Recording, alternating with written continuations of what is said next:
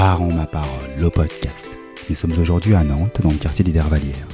Nous sommes venus à la rencontre des habitants du quartier pour leur demander quel regard ils portent sur le rôle de papa. Quand on parle de être parent, on parle des papas mais aussi des mamans. Dans la façon d'être parent, c'est quoi la grande différence entre les hommes et les femmes? Ah, je sais pas s'il y a vraiment de la différence. Après, euh, les papas, euh, c'est un peu compliqué parce que moi, en tant que maman, euh, je sais que je fais des choses, mais il y a des papas qui sont tout aussi impliqués que des mamans, différemment, mais tout autant.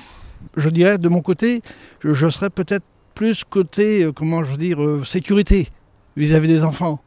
Donc je travaille côté sécurité, leur apporter un avenir, et que ma femme, elle, elle apporte plus peut-être côté maternel.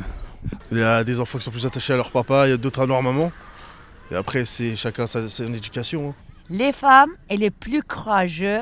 Ils s'occupent très bien de les enfants. Le papa, il fait que le travail, c'est tout. En fait, euh, les papas, ils ont, ils ont plus de responsabilités par rapport à la famille, par rapport à les enfants. euh, ils sont plus costauds par rapport à maman, ils sont encore plus fragiles. Et, mais sans le maman, papa, il vaut rien.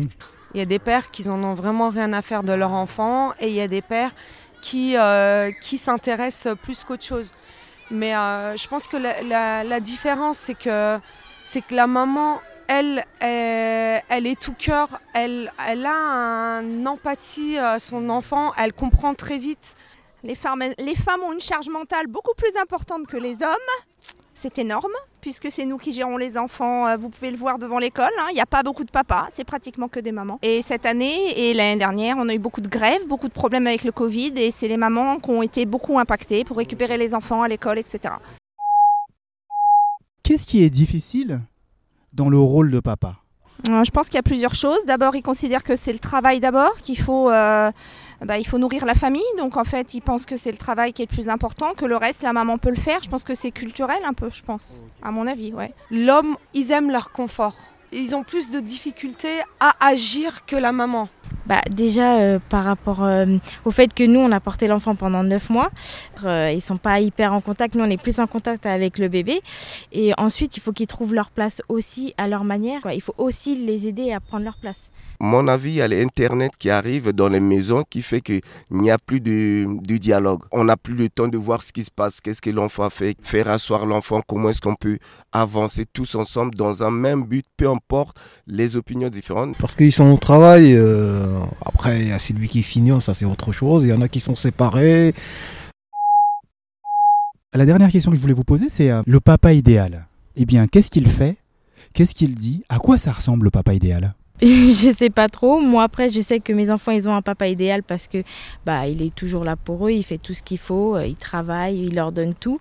Mais après, euh, chaque papa est idéal à leur enfant, en fait. Il assume ses enfants. Voilà, on prend soin d'eux pour les anniversaires, Noël et tout. Voilà.